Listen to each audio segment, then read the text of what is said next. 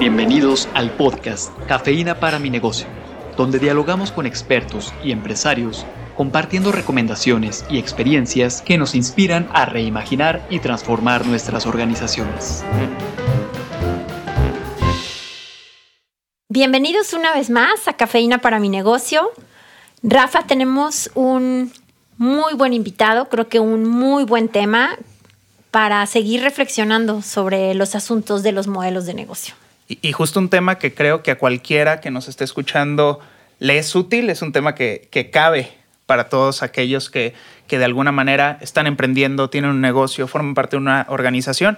Y bueno, Alberto Flores que una vez más nos acompaña y con el gusto de poder platicar y retomar un poco de esto que, que hablábamos en un capítulo previo, en un episodio previo, que tenía que ver con qué es un modelo de negocio. Y para quienes no escucharon, eh, o no te han tenido oportunidad de escuchar ese episodio, ¿nos podrías compartir un poquito qué es un modelo de negocio una vez más y retomar desde ahí? Claro, mucho gusto, gracias. Eh, bueno, pues eh, un modelo de negocio se define como la forma en que alguien, puede ser una persona, institución, empresa, gobierno, colectivo, por supuesto, opera para generar valor a determinado segmento de mercado, nicho de mercado, ¿no? Y con ello gana dinero o puede ganar dinero u obtiene ingresos. No siempre es dinero, ¿sale? Importante. Ahora, me gustaría comentar también que un modelo de negocio para un proyecto que va iniciando, digamos un emprendedor, una startup, esta palabrita que escuchamos hoy continuamente, que no es otra cosa que una organización temporal en búsqueda, y fíjense bien, búsqueda de un modelo de negocio un emprendedor o un proyecto en una etapa muy temprana está en búsqueda de ese modelo de negocio, mientras que una empresa opera su modelo de negocio. Eso es muy importante, aunque también he de decir que en la experiencia en consultoría, de pronto te das cuenta que hay empresas que no tienen tan claro cuál es su modelo de negocio. Y es importante descifrarlo, ¿no? Claro. Oye, Alberto, y en esto que, que comentas, creo que sería muy, muy útil el poder ejemplificar, porque hablamos del modelo de negocio como esta forma en que estoy generando el valor, pero podríamos ejemplificar qué tipos de modelo de negocio podemos encontrar, cuáles serían a lo mejor algunas referencias interesantes para, para quienes nos escuchan de decir, ah, ok, ya me queda un poco más claro qué se refiere cuando hablamos del modelo de negocio. Sí, por supuesto. ¿Qué les parece si les doy tres que son tres modelos de negocio muy diferentes? Uno es venta de productos y servicios. ¿Qué haces? Alguien compra un producto, puede ser que le ponga un valor agregado o simplemente de comprarlo a venderlo obtiene un beneficio por ello. ¿De acuerdo?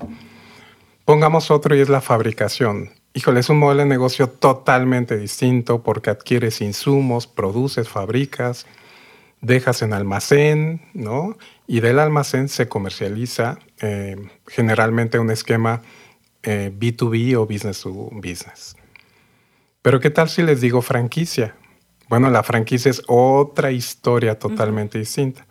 Lo que tú entregas es el know-how, el cómo opera un proyecto, un modelo de negocio probado para que alguien lo pueda ejecutar.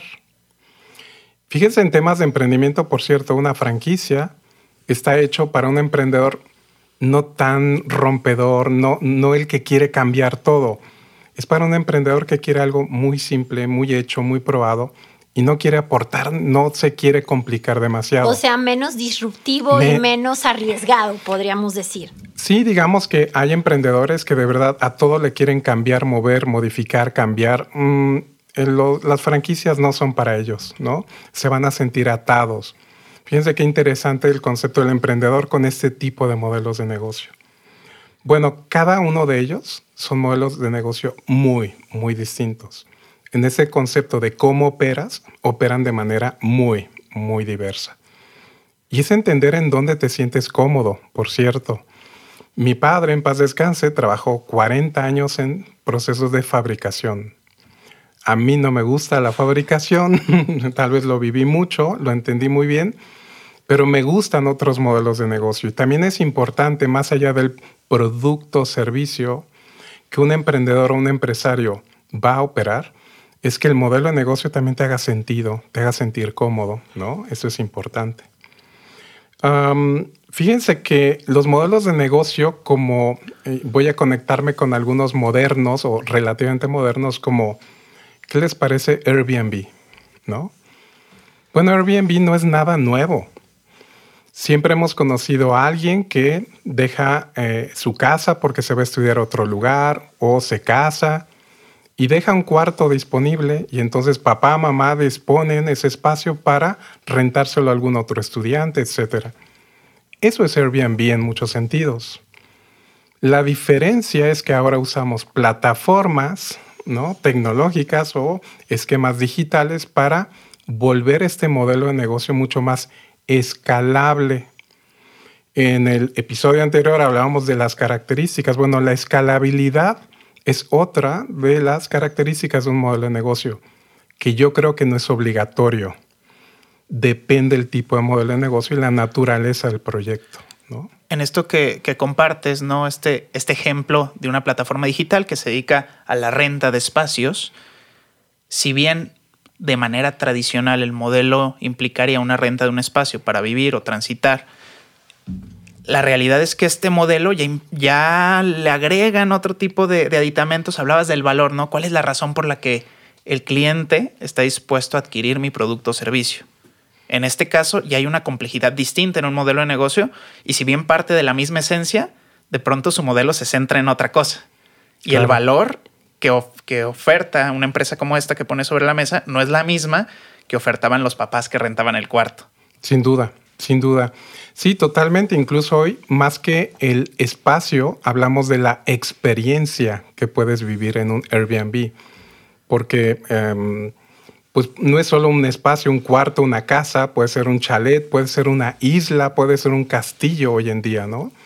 Eh, sí, totalmente, va modernizándose y la parte digital, eh, y quiero hablar de innovación, ¿no? En modelos de negocio, la innovación es humana, que eso no se nos olvide, la innovación es humana puedes usar tecnología, esquemas digitales, hoy día eh, inteligencia artificial, ¿no? Sí, pero la innovación es humana y no siempre tiene que ver con algo tecnológico. Lo que ahora es eh, esquemas como Airbnb, Uber, son modelos que operan desde hace mucho tiempo, ¿no? Pero ahora las plataformas lo que hacen es escalarlos de manera muy interesante. Entonces, solo cuidar a ese tipo de, aspectos que eh, pueden ser muy valiosos. Quisiera contar también que hay modelos de negocio que son muy recurrentes y se les llama patrones de modelos de negocio. Esos patrones, solo por darles un ejemplo, hay un libro eh, de Gassman que se llama Navegador de Modelos de Negocio que plantea que hay entre 55 y 60 modelos de negocio que muchas empresas operan incluso en conjunto. ¿Qué significa? Google hoy en día opera 16 modelos de negocio distintos para espacios distintos en lo que ellos hacen. Eh, Amazon hoy opera 11 modelos de negocio distintos. Es decir, no nos limitemos a pensar en mi modelo de negocio es uno, podríamos tener varios. Algunos de estos modelos de negocio de hecho se conectan. Pensemos, si me permiten, en Spotify. Opera un esquema de gratis como modelo de negocio, es decir, es gratuito, punto.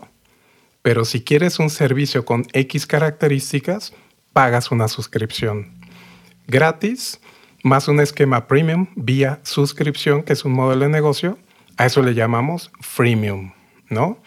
Y entonces lo que quiero transmitirles es que no nos limitemos a, es que yo quiero hacer fabricación y y ya, es lo único que voy a hacer. No, de hecho, aunque fabriques, terminas vendiéndole el producto a alguien. Quien fabrica termina vendiendo. Solo entender es cuál es el modelo de negocio más importante o el que opera, ¿no? Como base. Alberto, una pregunta. Hablaste de la importancia de incorporar la innovación en un modelo de negocio. Creo que la innovación, yo pensé en una palabra diferente, que era, pues, al final de cuentas, hablar de innovación es también que la creatividad está ahí, y que la imaginación no tiene un límite y que podemos empezar a probar y a ponerle cierto orden a ciertas ideas y ir probando para ver qué sucede en el modelo, ¿no? En lo que ofrezco de productos o servicios o fabricación a, a mis clientes. Y creo que algunos tendremos más esta característica o este don de ser más creativos o más innovadores y otros pues a lo mejor nos vamos con este perfil que tú decías como más más cuadrado, ya hecho, algo que me permita arriesgarme un poco menos, entre comillas. Y bueno, creo que esto tiene o está ligado de manera directa con el propósito de vida de cada quien. Háblanos un poco de eso. Bueno, primero decir, y, hoy no es tema de innovación, pero efectivamente todos somos creativos de una u otra forma, eso lo dice Daniel Goleman, ¿no? Eh, un libro súper interesante, El espíritu creativo. Em, la creatividad necesita de la imaginación, y la creatividad me puede llevar a la innovación, no necesariamente. La parte interesante es efectivamente entender qué es lo que quiero hacer con mi vida. Porque si yo tengo un empleo, tengo una fuente de ingresos, pero tengo un modelo de negocio. Claro. Y entonces, ¿cómo combino esto? Porque hay quienes demasiado movido, como dicen, ¿no? Y tengo un empleo, pero también hago cosas por mi cuenta. Entonces, tengo un empleo y además soy freelancer. Conozco empresarios que además son freelancers y conozco empresarios que son freelancers y además se emplean en ciertos proyectos. ¿Qué quiero hacer con mi vida? No es solo probablemente el tema del dinero, regresamos ahí. A veces es maestría. Quiero mostrar a otros en ciertos espacios lo capaz que soy de hacer cosas y de crear cosas, ¿no?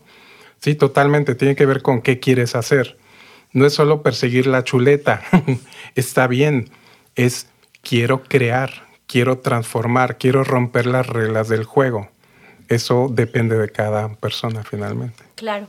Y en esto que nos lleva, o que es uno de los caminos para llegar a la innovación, ¿cómo sería o, cuál lo quisiera poner así? Es cómo podría incorporar la innovación en mi modelo que percibo yo la mejor como empresario, empresaria tradicional, donde digo, pues, ¿qué puedo innovar si llevo haciendo esto 20 años, no? Y que creo que es una palabra que a veces también da miedo, o lo decías hace rato, se asume que innovación es tecnología. Y partías de la innovación, parte de la persona. ¿Cómo empezar a innovar dentro de mi modelo de negocio bajo esta, eh, voy a decir, este paradigma o este, esta base? Recalcar de nuevo que no todo es el producto o servicio, puede ser el modelo de negocio y de pronto entender que la estructura de costos, digamos, la parte de los dineros en un proyecto, puedo volverlo un poco revolucionario, ¿no? Y cuando digo revolucionario, me quiero referir a las líneas aéreas de bajo costo. ¿Qué hicieron? Nada complicado. Lo que hicieron simplemente es entender que había un segmento, un grupo de viajeros de trabajo, que ellos no querían cacahuates, refrescos, no, no, no les importaba si les asignaban un asiento determinado. Ellos querían viajar del punto A al punto B suficiente. Por lo tanto, entendieron que podían poner un ticket, ¿no? básico de ese boleto y entonces atendieron a un viajero que solo quería las cosas más básicas. Eso rompió las reglas del juego con Pacific Southwest, que es la empresa que lo ah, empezó a desarrollar. Y bueno, a partir de ello, se generó las líneas aéreas de bajo costo y líneas importantes en nuestro país que se consideran top, hoy operan, si se meten en su plataforma, como una línea aérea de bajo costo, aunque no lo digan. Se llama agregado como modelo de negocios. Ticket básico, agrego. Entonces, ¿cómo lo hago? La innovación no está en la tecnología necesariamente, sino en cómo encuentro el espacio, la posibilidad para reducir costos, optimizar, un refresco muy grandote, que no voy a decir ya esa marca, ¿qué hizo cuando entra a México? ¿No? La competencia de las que ya sabemos. Bueno, eliminó los canales de distribución. ¿Para qué distribuyo si alguien puede venir por el producto y entregarlo? Solo resulta que la distribución es lo más caro de lo más caro que hay para muchas empresas. Si yo elimino esos costos, mi refresco puede ser más grande y mucho más económico. No está en la innovación, solo en el uso de tecnologías, sino en la creatividad puesta en acción. Ese es el punto, ¿no? Y es, yo siempre recomiendo, usen la pregunta de innovación, what if o qué pasaría si lo hacemos de esta forma? ¿Y qué pasaría si lo hacemos de otra? Aunque aparentemente pueda parecer ridículo de pronto, hay que usar palabras o preguntas de innovación, ¿no?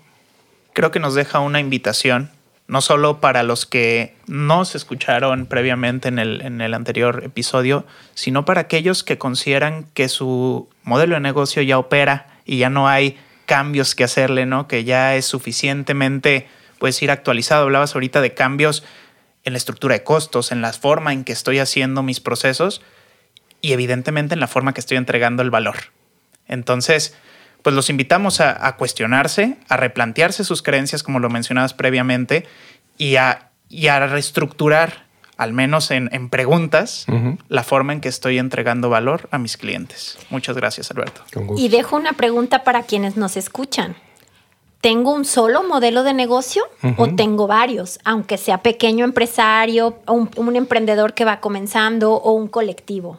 ¿Tengo un modelo o tengo varios? ¿O podría tenerlos en el futuro? Exacto, ¿hacia dónde camino en un futuro? ¿Cuántos modelos podría tener? Correcto. Gracias por acompañarnos, Alberto. Un gusto, muchas gracias. La cafeína comienza a hacer efecto. Compártanos sus impresiones en la sección de podcast de nuestro sitio web universidadempresa.iteso.mx.